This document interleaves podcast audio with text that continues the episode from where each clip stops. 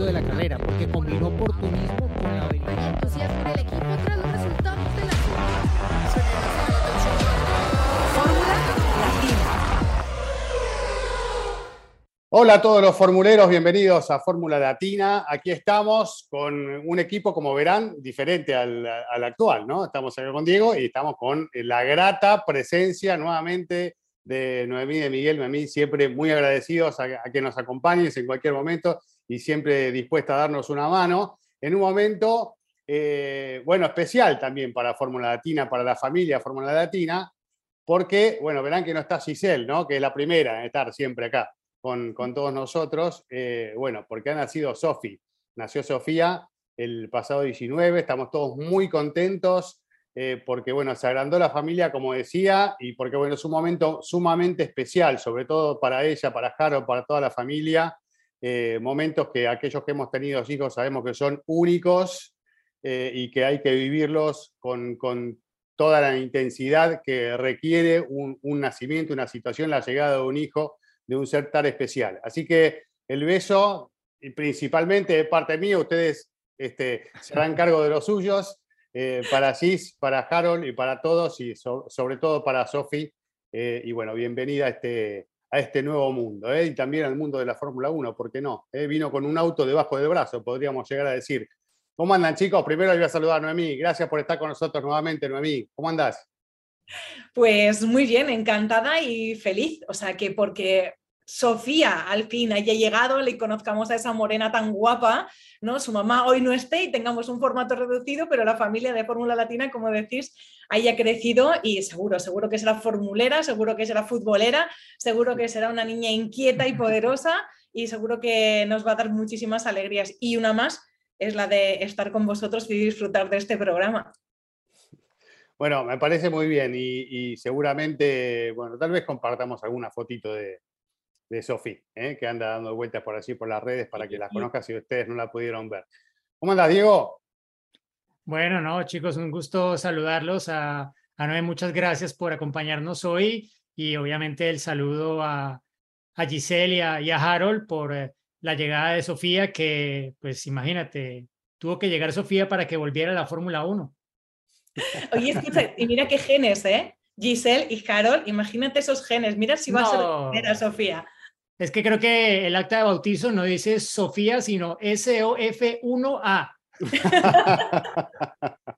claro, claro, exacto, exacto. Bueno, eh, no, hay manera, no hay manera de que no le guste la Fórmula 1 a esa chica ¿eh? en el futuro. Exacto. Pero bueno, seguiremos sus pasos a partir de ahora. Eh, pero bueno, chicos, pasaron dos semanas en las que hemos estado compartiendo algunos de los mejores momentos de Fórmula Latina, aprovechando el receso de verano, los pilotos de vacaciones, los equipos tal vez un poquito más distendidos. Entiendo que gran parte de los equipos también con su gente trabajando, porque no hay que bajar los brazos, estamos en el medio de la temporada eh, y, y siempre hay cosas para hacer, ¿no? Y ahora se viene el capítulo, ni más ni menos que de Bélgica, de Spa, de un clásico, de un circuito muy exigente, donde todos siempre queremos ver qué es lo que pasa, donde se han vivido distintas sensaciones a través de los años, ¿no? De euforia, de tristeza, hemos pasado por todo lo que siempre ofrece el automovilismo eh, en su esencia. Y bueno, nos preparamos para un nuevo compromiso de estas características. Hasta hemos visto carreras que no fueron carreras, así que de eso estaremos hablando más adelante también, ¿por qué no? Recordando algunos de esos momentos. Pero, eh, ¿cómo, cómo te predispones para, eh, Noé? Eh, pues yo es que sigo con ese ánimo y vais a permitir, ¿no? Con el rebufo precisamente de cómo terminó la primera parte de la temporada y con un Carlos Sainz poderoso y con ganas de seguir demostrando y hacer un gran segunda parte de temporada. Y además ha habido noticias, ¿no?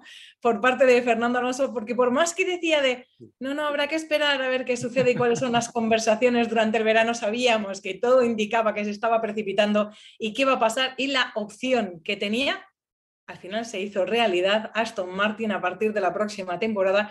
Quiero saber cómo terminan las cosas en esta segunda mitad del año. Yo entiendo que obviamente tanto para Fernando como para Alpine lo mejor es terminar lo mejor posible porque eso hablará bien de ambas partes y sobre todo irá en rendimiento de ambas partes, que es lo que necesitan, ¿eh? porque cuanto mejor lo haga uno y mejor esté el equipo, mejor va a ser para el futuro, porque esto continúa. Estamos hablando del primer año de una reglamentación que por más que, y podemos hablar de reglamentación, de congelación de motores, de lo que supongan los cambios de, de reglamentación y de todo eso, continúa y va a tener una continuidad, así que todo lo que sea sumar muchísimo mejor y todo lo que puedan extraer. No sé hasta qué punto es verdad, eso sí que le tendrán que cortar un poco la información, ¿no? Para lo que se pueda llevar o no, siempre es comprometido eso, pero... Pero algo no- se no- quebró en la relación, ¿no? No va a ser Claro. lo mismo. Las caras creo que no van a ser iguales. Ya. Pero Diego, ¿hasta qué, ¿hasta qué punto eh, en realidad a un piloto se le puede cortar eso de no dar información? Porque requiere tenerla toda de cara a competir, ¿no? Y sacar el máximo rendimiento.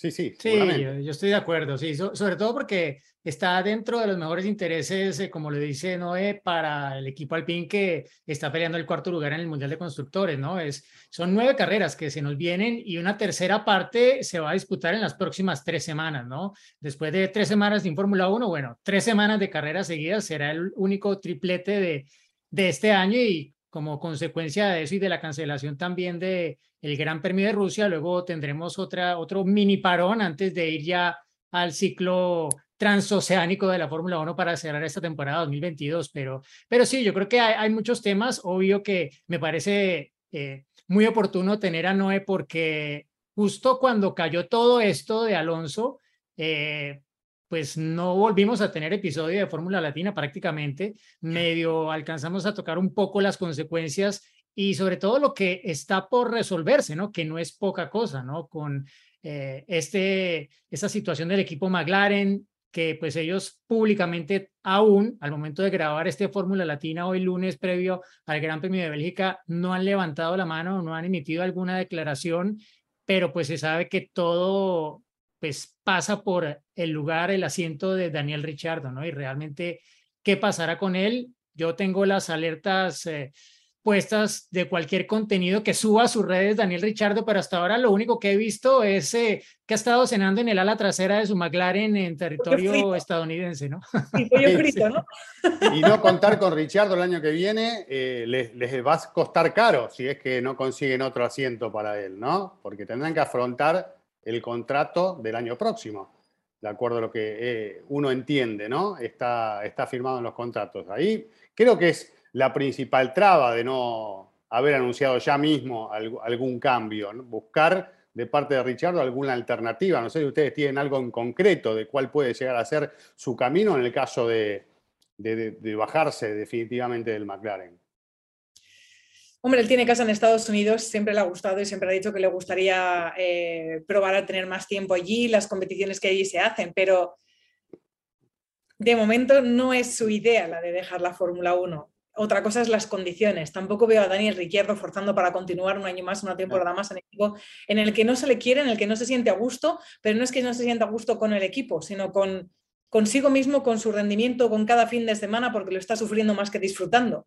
Y eso se le hace muy complicado. En realidad, la deriva un poco de Daniel Ricciardo eh, viene desde la salida de, de Red Bull. Hoy estaba precisamente viendo eh, un especial que se ha hecho de, de, Carlos Sainz y aquel momento en el que Carlos se queda sin asiento en Renault porque llega Daniel Ricciardo de manera tan sorprendente en ese momento porque él eh, se ofreció en una conversación medio en broma, medio en serio con Cyril Abiteboul mientras estaban buscando alternativas y, y proyecto de siguientes temporada y, y eso provoca todo lo que hemos visto después. Y desde entonces pues bueno, seguramente una de las peores decisiones, pero tenía que buscarla de Daniel Ricciardo, aunque, bueno, es, es, es, la elección de, no, de estar siempre a la sombra de Max Verstappen como lo iba a estar siendo siempre, o de querer buscar su propio camino, aunque su propio camino no salió tan bien como él seguramente esperaba.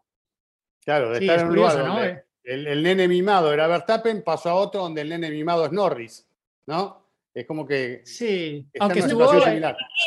Yo creo que aquí no es ni siquiera cuestión de nene mimado. Eh, Sí, Lando no. Norris se ha ganado esa posición de Sí. líder del equipo, porque fíjate, en la época de Carlos Sainz, claramente Carlos Sainz llevaba las riendas del equipo porque las tomó así, porque llegó y porque Lando igual era demasiado joven o lo que tú quieras, pero siempre fue el líder y se mostró como líder del equipo sin que lo impusiera, por así decir, el, el propio McLaren. Y ahora mismo, o sea, tiró del carro Lando Norris cuando llegó Daniel Ricciardo. Se supone que era algo eventual porque Daniel Ricciardo se esperaba que diese mucho más y consiguiese ser ese líder de equipo, nunca lo consiguió y afortunadamente ha estado más que a la altura Lando Norris, demostrando que es un gran piloto.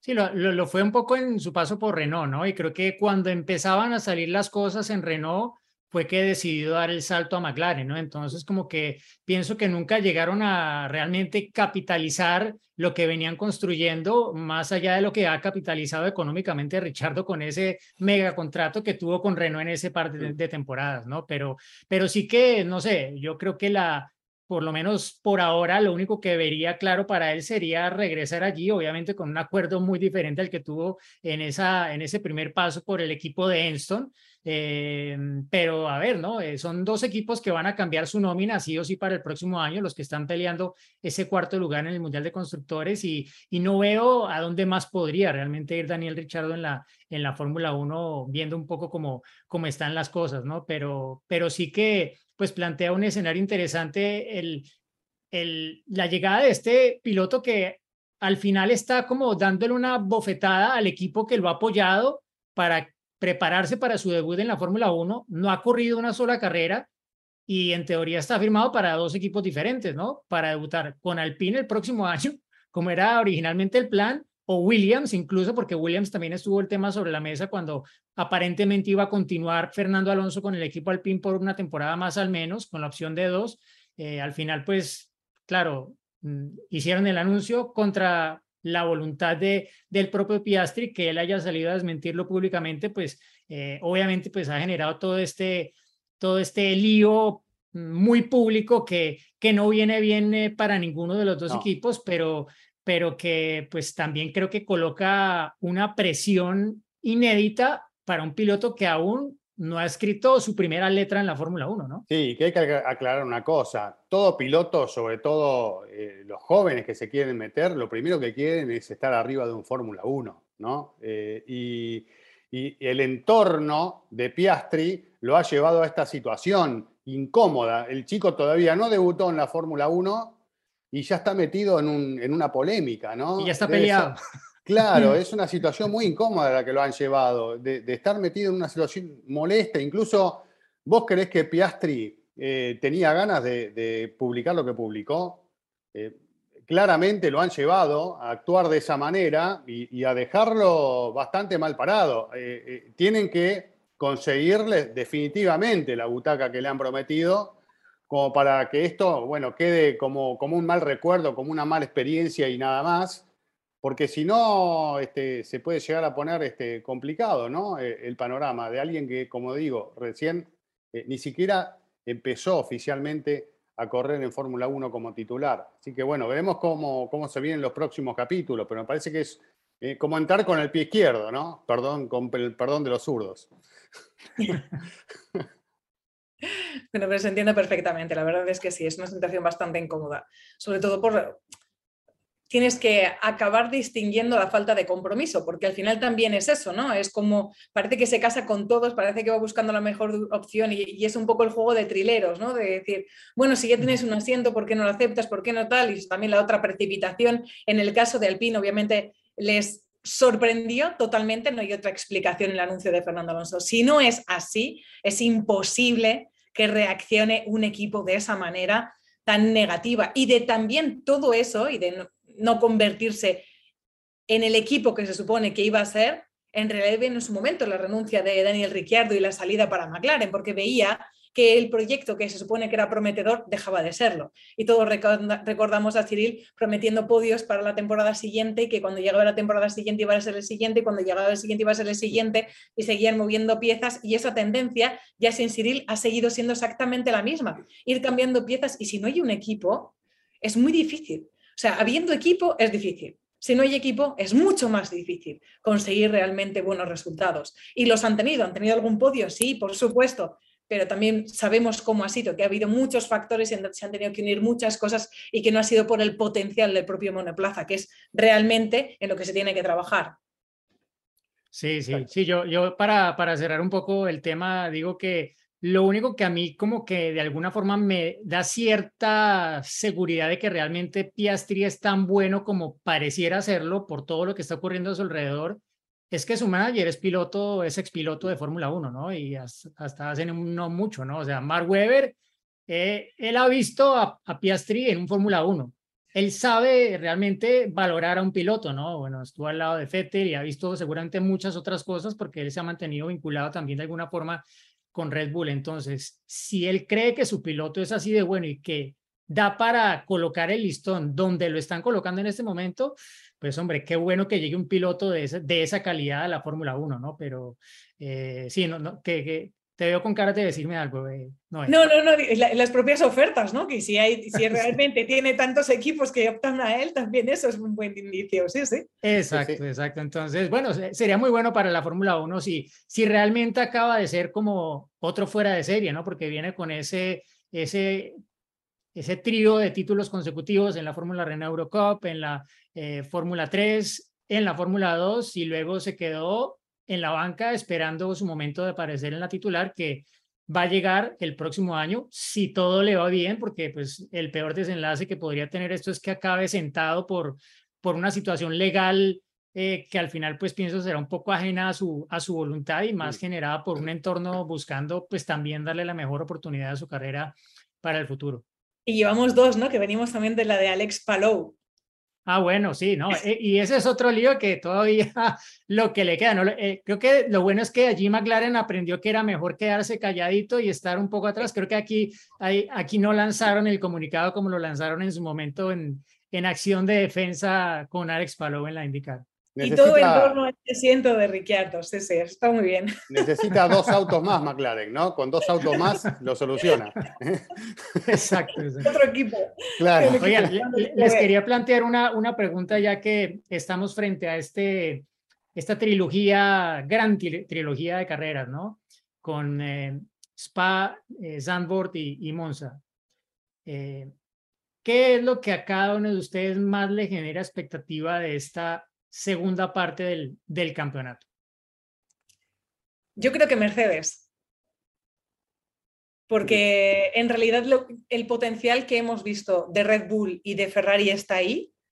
Eh, Red Bull va adelante porque ha cometido menos errores, ha sido más fiable, podemos decir, aunque hay una media, hay, que hacer el análisis de los gráficos y Max ha sido infalible cuando ha tenido la oportunidad prácticamente. Eh, y en el caso de Ferrari, el equipo no ha sabido comportarse como un equipo campeón del mundo en algunas ocasiones, como sí ha sabido hacerlo mm. Red Bull. Y ahora, con esos indicios que tenemos del último tramo, no sé si Mercedes va a ser capaz de, o hasta dónde va a ser capaz de hostigarles a ambos, y hasta dónde va a poder conseguir ser un jugador más por el campeonato, no por hacerse por el campeonato del mundo, o sea, no estoy diciendo que ahora vaya a llegar y vaya a revolucionar y gane absolutamente va a molestar. no sé qué, pero puede ser un, uno de estos, eh, es que eso, el, el, equipo que determine si finalmente Red Bull Ferrari dominan y cuánto cada uno de ellos. El tercero en discordia, ¿no? El que va a estar metido ahí molestando. Eh, sí, pero el que, ¿sabes? Dice, el que molesta, Cristian, me refiero a que puede jugar un papel a favor de uno u otro de los que ahora mismo están arriba, ¿no? Claramente, claramente. Y Ferrari, eh, apoyando lo que vos decías, ha perdido un, un, momento en el que Mercedes todavía no estaba cómodo, como para afirmarse un poco más, ¿no? Y eso te lo demuestran los números por los errores eh, de pilotos, equipos y por los problemas técnicos, ¿no? Claramente que también los han marginado y, han quedado en el camino muchos puntos. Ya en otros episodios hemos dado incluso hasta los números exactos de cuántos puntos han perdido, pero eh, vemos los números de, las victorias y los, comparados con las los comparamos con las clasificaciones y vemos realmente cuál era la realidad, porque de las ocho victorias de Verstappen en lo que va del año, eh, en esos fines de semana, en, lo que va del año, hay siete poles de, Leclerc, ¿no? Digamos que la, diferencia que marcó Leclerc, como para ser más claro, en clasificación la marcó Verstappen en carrera. Eh, y, esto de alguna manera está mostrando que el auto de Ferrari está, que es rápido, que es veloz, que la vuelta rápida es el que marca la diferencia, y después en carrera no lo pueden plasmar. Se ha visto un Red Bull un poco más firme en cuanto eh, a las exigencias del Gran Premio, pero, pero bueno, evidentemente allí estos números no mienten. 8 a 3, Verstappen a Leclerc en victorias, 7 a 3, Leclerc a Verstappen en, en clasificaciones. Cristian, una de las grandes máximas de la Fórmula 1, los puntos se reparten los domingos. Ya puedes tener toda la full position que quieras, si no las conviertes en victorias, ahí está la diferencia entre unos y otros. No sé, además, si son dos, tres máximo lo que ha convertido pole position Charles Leclerc en victoria, entonces así no están en las cuentas, es difícil. Claro, claro. Sí, sí. Solo ha ganado una vez eh, sin salir desde la pole, que fue la última victoria, ¿no? Con esos tres adelantamientos en una misma carrera a, Max Verstappen, producto de esa estrategia diferente que en ese momento pues sí, sí que funcionó para la escudería Ferrari, diferente a otros momentos de, de esta temporada y particularmente con él, ¿no? Y, y para eh, colocar un poco más de leña al fuego en lo que menciona Noé de Mercedes, eh, recordemos que a partir de este gran premio entran a regir una serie de nuevos parámetros en lo técnico, ¿no? Que en principio todo esto iba a favorecer a Mercedes, ¿no? Pero Vamos a ver si en realidad es así y si se nota alguna diferencia eh, basados en lo que nos dejó la primera mitad de la temporada, sabiendo además que venimos de una carrera en la que Mercedes tuvo su mejor rendimiento en lo que va de toda la temporada, ¿no? Consiguieron la pole con George Russell en el Gran Premio de Hungría y estuvieron con la posibilidad incluso de pensar en por qué no la victoria si hubiesen tenido, digamos, una ejecución perfecta del fin de semana con Hamilton de no haber tenido pues ese problema con el DRS en la clasificación, ¿no? No digo que hubiera ganado la carrera, pero más metido en la conversación por la victoria, tal vez sí que habría estado, ¿no? Entonces creo que es otro, otro tema a tener en cuenta. Y a mí en lo personal me, me, pues no sé, me genera también mucho interés ver qué va a pasar en Red Bull, porque ellos, claro, con un reglamento tan estable en teoría en muchos aspectos para el próximo año, mucho de lo que logren aprender este año se puede aplicar para la próxima temporada. Y con el mundial más o menos resuelto este año, pues claro, yo creo que van a utilizar el resto de lo que queda de esta temporada para empezar a construir hacia la próxima a nivel técnico y probablemente a darle a Verstappen lo que todavía no ha tenido del auto, que él lo sigue buscando para ser tan fuerte los sábados como lo suele ser los domingos, ¿no? Y en ese balance de fuerzas y de encontrar ese punto, ¿qué pasa con Checo Pérez? Y si el mundial se resuelve faltando cuatro, tres, cinco carreras, habrá más apoyo para Pérez para tratar de darle lo que se le ha ido perdiendo desde que empezaron a enfocar el desarrollo del auto hacia lo que necesitaba Verstappen? ¿Tienes dudas de eso? ¿De qué? De esa pregunta que has hecho. No, no, no, no, no, no, digo, si, en, no, si, si, si una vez resuelto los títulos, habrá algo más para Pérez, digo yo es que yo creo que como en realidad la evolución del monoplaza la van haciendo y adaptándose al piloto que acaba resultando más fuerte para ellos, que al final ha sido Max, y así creo que va a ser la trayectoria. Es verdad que a la hora de frenar, porque no nos engañemos, Mercedes está fabricando el monoplaza del año que viene, igual que está haciendo Red Bull, que tiene el campeonato eh, controlado, igual que están haciendo, o sea, están con medio pie en 2023 la mayor parte de las escuderías y además así lo tienen que hacer y, está eh, también por los límites presupuestarios, por ver todas estas cosas y todas las cuentas las tienen hechas y Mercedes hace mucho que empezó con el, el, 23, en el caso de Red Bull exactamente igual, pero es que el monoplaza de Red Bull siempre va a ir evolucionando y volvemos, si queréis, a a Daniel Ricciardo al monoplaza más adecuado para Max Verstappen, porque cuando, mientras se muestre infalible en el rendimiento en la pista y les dé los puntos, Claro, otra cosa es que adaptes, pero ¿cuánto puedes adaptar? O sea, en los grandes cambios es difícil. En los cambios menores, no estamos hablando de un setup de una carrera o algo parecido, claro que imagino que puedan favorecer a, a, Checo, pero creo que ya lo estarán haciendo, dentro de que el monoplaza son dos, se supone que iguales, el de Checo tenga esa parte de setup que se le pueda adaptar un poco más a él. Otra cosa es como jueguen sus cartas y que precisamente si van sobrados sí que obviamente apoyen y quieran que Checo tenga esa recompensa y el confort que te da el decir, estoy ganando, estoy subiendo a podios y obviamente la estrategia sea más vinculada a eso. Yo no creo que tanto el monoplaza, pero sí la estrategia, ¿no? O sea, es, el dar cariño y el sentir hacer parte del equipo porque Checo ha hecho mucho por ese equipo en todo lo que se lleva de este tramo de temporada para, para el mexicano. O sea, eso, eso es innegable, que Checo ha sumado mucho.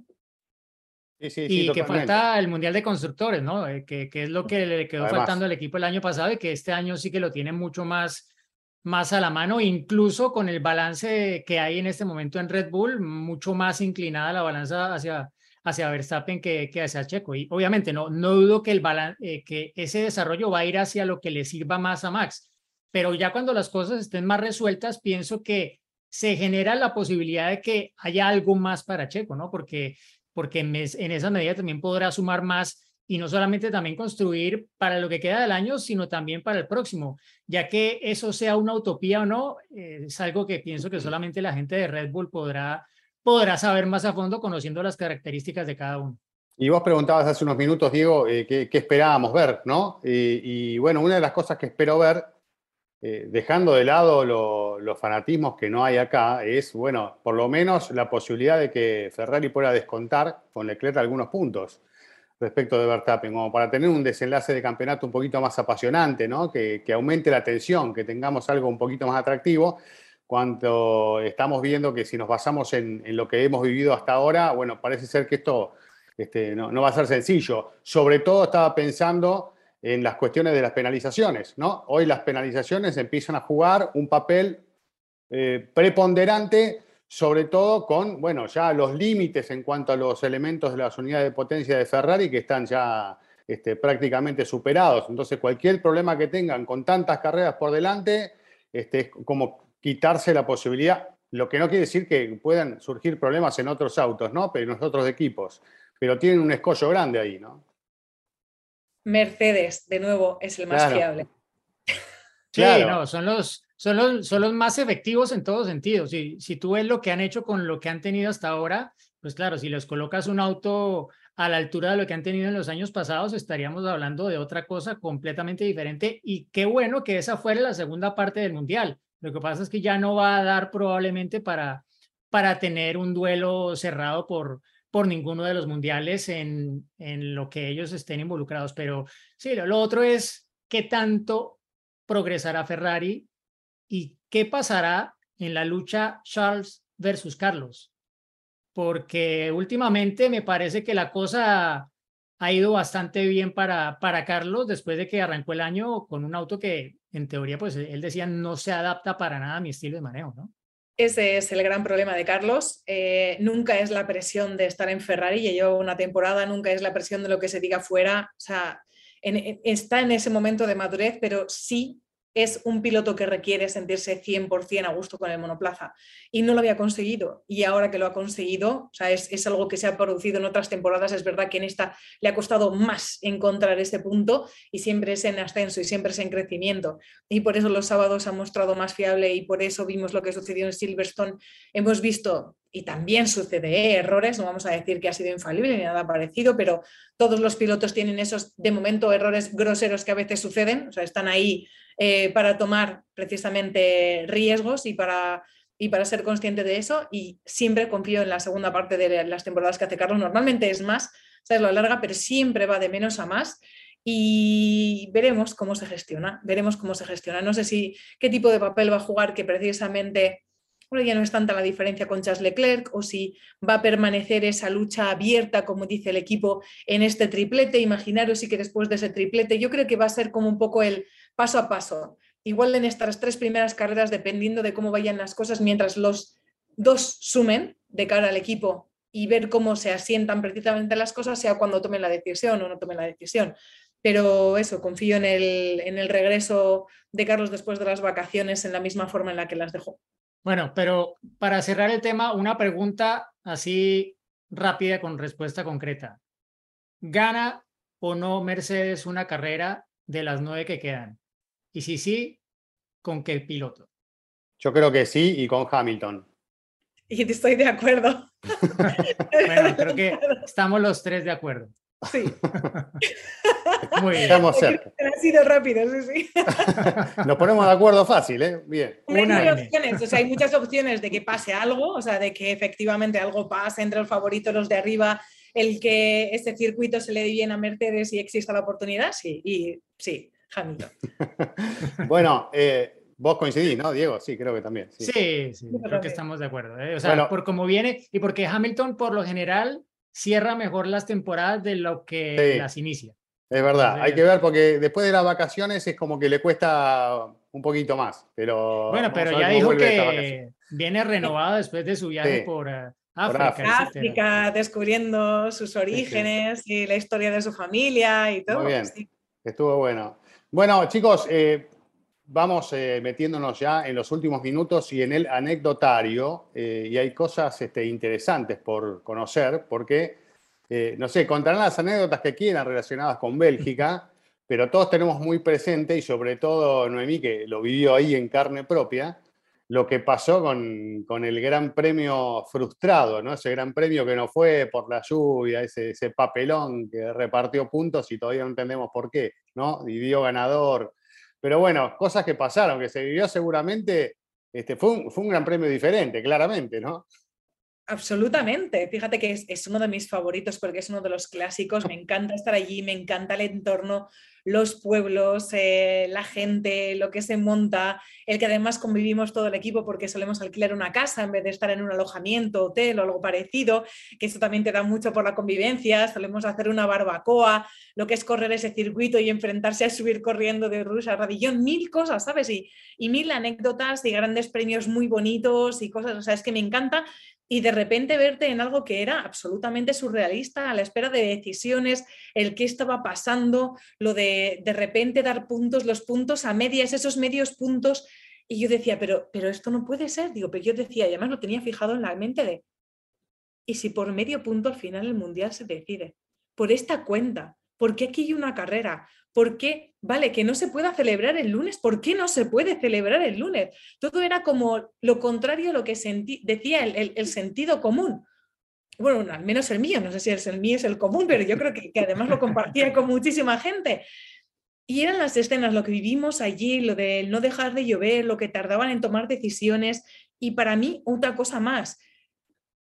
Vale que te pueden dar pena los aficionados, pero yo creo que se hubiesen quedado todos los que hubiesen podido, porque si tú les ves, o sea, digo, te juro que eso es afición. No os podéis ni imaginar. Las gradas se veían en la tele, llenas igualmente. Sí. ¿Cómo era toda esa procesión de gente? Que ya sabéis que tienes que coger los SAT, autobuses o incluso llegar andando, que caminaban durante kilómetros en medio de la lluvia, porque era como un bucle, no dejaba de llover en ningún momento, más, menos, un poco más, un poco menos, un poco más, un poco menos, pero durante todo ese tiempo e iban con los niños y todo el mundo además tan tranquilo que yo decía, esto es afición, yo lo siento, pero no pasaba por eso, os lo juro, yo en eso lo reconocía, yo no iba a ir cubierta con ese saco eh, de plástico, eh, con, la, con, con todo lo que tienes que llevar para toda la jornada, con la nevera, con las provisiones, con la ropa para cambiarte, porque sabes que te vas a, a seguir mojando, porque sabes que, que, Dios mío, qué afición, es increíble. O sea, Mm. eso sí que me encantaría ver y saber, porque sé que el esfuerzo que hacen es increíble por poder estar ahí y poder vivir, yo decía, una carrera, querrán una carrera, no esto, aunque se tengan que quedar, pero no eso. Sí, sí, si los autos salieron a pista fue, creo yo, por la gente, ¿no? En otras épocas tal vez Sí. lo hubiesen cancelado antes, pero uno se pone a pensar en, eh, con, con lo estructurado que, que es la Fórmula 1, ahora tal vez un poquito menos con la mano norteamericana, pero siguen siendo muy estructurados, trasladar eh, esto a un lunes, ¿no? Generaría cuánto- cuántos problemas de logística y demás, pero de todas maneras, ¿por qué no se puede hacer si se hace, se hace en un montón de lugares? Estados Unidos, bueno, se hace todos los años, ¿no? Llueve, bueno, corremos mañana. Eh, claramente había una serie de cuestiones que no sabían resolver y quiero, espero que esto haya enseñado para que otra ocasión de este tipo se pueda resolver de otra forma. ¿no? No enseñó Cristian, porque de nuevo la última carrera del año de espectáculo y el dar la carrera, ¿sabes? Y el, y el cómo fue también estuvo un poco por encima del reglamento. Mm. Porque al Sí, fin sí. y al cabo ayer era, ¿se puede competir? No, el reglamento dice que no, no se ve. O sea, pues ya está, no hay carrera, no hay reparto de puntos. Claro. Mañana. Sí. Claro. Sí, al final creo que sí, es, dife- es diferente el automovilismo en los Estados Unidos. eh, creo que son, o sea, desde el punto de vista legal, hay una serie de medidas que se toman con antelación para cubrirse en caso de que haya que hacer, pues en definitiva, una, apla- un aplazamiento que es, pues, lo siguiente, diría la siguiente mejor opción a que no haya carrera, ¿no? O sea, por lo menos que haya carrera, así sea otro día. El problema es, claro, ya mucha de la gente que tenía el domingo, pues claro, tiene que trabajar el lunes y no va a poder ir a, a la carrera por la cual pago una entrada, ¿no? Eh, mm, supondría que pues habría que tener en cuenta lo, lo, que habría que hacer en esos casos, pero, pero también en tema de seguridad creo que la Fórmula 1 tiene que aprender mucho de los Estados Unidos, ¿no? Este fin de semana creo que hubo dos ejemplos muy claros de dos carreras. Se dice, en los Estados Unidos nunca corren con lluvia. Bueno, hubo eh, una carrera de óvalo afectada por lluvia y la pista se secó, era un óvalo corto, pero se secó muy rápidamente gracias al desarrollo de los sistemas que tienen allí para secar la pista que ha venido un poco como consecuencia de esto, ¿no? De, de tantos aplazamientos necesarios, eh, eh, pausas excesivas para poder secar la pista, que se han reducido el tiempo en forma increíble con herramientas técnicas que obvio tienen un costo, pero que la categoría líder del deporte motor en el mundo, ¿cómo no puede tener algo así o parecido, ¿no? Que facilite para que si las condiciones están muy difíciles, pero al final deja de llover, se pueda secar la pista mejor y, y se tenga todo en condiciones para poder arrancar la carrera al menos mucho más pronto, ¿no? La, la, la NASCAR corrió una carrera de Cup, que es su serie máxima, en la que estuvo Kimi Raikkonen este fin de semana con lluvia, ¿no? Que esto pues eh, fue como descubrir una cantidad de cosas para los equipos. Tenían los neumáticos de, de lluvia, pero pues hay una cantidad de cosas que, que aprendieron sobre la marcha porque no es algo que hagan frecuentemente, ¿no? Entonces, si categorías como esas se adaptan, pues ¿por qué la Fórmula 1 no puede tomar lecciones un poco también de, del otro lado en ese sentido, ¿no? Sí, después lo que estamos viendo también ya desde hace varios años que los neumáticos de, de lluvia extrema no son de lluvia extrema, ¿no? Eh, cuando cuando llueve mucho no, no hay neumático que sirva. ¿eh? Sí, sí, sí. Sí, bueno, se entiende, ¿no? Pero si tiene las herramientas para ayudar a secar la pista y que el neumático funcione, pues es diferente. Pero si no tienes nada, sino la bendición y a ver que San Pedro nos ayude, pues obvio no, no estás preparado, ¿no? Estás un poco a la suerte de lo que, de lo que te caiga de arriba. Exacto. Bueno, ¿algo más de Bélgica quieren contar o no? Sí, para Diego, que además le gusta la bici, para todos los aficionados a correr. y Es que, Cristian, es que me siento, es uno de los grandes hallazgos de, todos los recorridos por los circuitos que me encantan, porque además creo que es interesante, incluso para caminar, para dar una vuelta, para lo que quieras. Eh, ya sabéis de Spa, que además era un circuito mucho más largo, que iba recorriendo todos los pueblos, pues también había un ferrocarril que recorría todos los pueblos de la zona y que desapareció. Pues ahora todo ese recorrido de ferrocarril de pueblo a pueblo, de toda esa zona, se ha recorrido en una pista de gravel, o sea que puedes ir con la bicicleta, corriendo o caminando o lo que quieras, pero tienes todos los kilómetros que quieras de pueblo a pueblo, que vas pasando por un pueblo, montaña, vacas, vuelves a pasar por montaña, sube, baja, y es maravilloso, uno de los mejores lugares en los que he corrido. A mí me tocaba correr, a Diego que le da mucha la bici, pues con una buena bici de, gravel seguro que también. Y Cristian, para darte un paseo, para que lo que a ti te apetezca. ¿En moto se puede ir? En moto, en moto, no, porque motorizado no, no deja. eléctrica, moto eléctrica. La gente que pero de verdad, o sea, es que merece muchísimo la pena. O sea, eso de esa sensación, porque de repente, eso, o sea, tú tienes todo el gentío, todo el mundo que está en España, en el circuito, eh, toda esa marabunta y de repente el silencio, los pajaritos, las vacas que te saludan al pasar y esa sensación que creo que es única cuando vas escuchando tu propia respiración solamente en medio de la montaña, solo escuchas por dónde pisas, tu respiración, tu mente e incluso te hace como una sensación de vacío, ¿verdad? Como si, si el bosque te protegiese. Y eso es maravilloso. Y por eso, para quien vaya, que lo experimente, que lo busquen, porque se encuentra súper fácil. Se llama Raven y tiene distinto número dependiendo del tramo en el que lo cojas, pero recorre todos los pueblos de la zona. Excelente dato, excelente dato y muchos seguramente lo van a, anotar ¿eh? para una futura visita a ese fantástico lugar, un lugar muy, muy lindo y, súper recomendable. Pero bueno, y además tan mítico cuando de Fórmula 1 se habla. Chicos, llegamos al final de este episodio de Fórmula Latina, agradeciéndote, Noé, nuevamente por, por habernos dedicado tiempo. Sabemos que son días que tenés muchísimos compromisos eh, y bueno, para nosotros este, más valor tiene tu presencia en, este episodio. ¿eh? Encantada, Cris, Diego, y nada, que luego por Sofía y sobre todo por su mamá también, ¿eh? para que pueda descansar un poquito, que ya verás que enseguida se reengancha, seguro, conociendo a Giselle como es, y con muchas ganas de, de poder verles. O sea que lo que tenemos que hacer es una cita, vayamos todos, no, no nos pilla muy bien el calendario de Fórmula 1, pero propondría eso, ¿no? Una visita conjunta, nos presentamos todos allí en Los Ángeles a visitar a Sofía y hacemos desde allí el capítulo.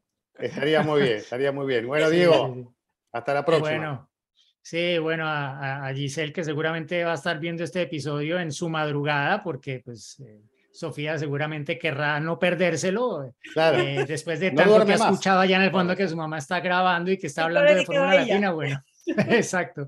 Entonces, sí, chicos, eh, bueno, Noé, muchísimas gracias por habernos acompañado. Ya sabes que pues es, eres una integrante más de Fórmula Latina. Nadie nos ha acompañado de forma repetida tanto como tú, así que bienvenida siempre, esta es tu casa. Y nada, ¿no? También te seguiremos en tu transmisión eh, por Dazón, que hacen un excelente trabajo cada Gran Premio. Y nada, nos reencontraremos después de este Gran Premio, porque ya muy rápido se viene la próxima, la casa de Max Verstappen, el Gran Premio de Max. Un placer. Muchas gracias a todos por acompañarnos y hasta la próxima. Chao. Chao. adelantamiento de la carrera porque combinó oportunismo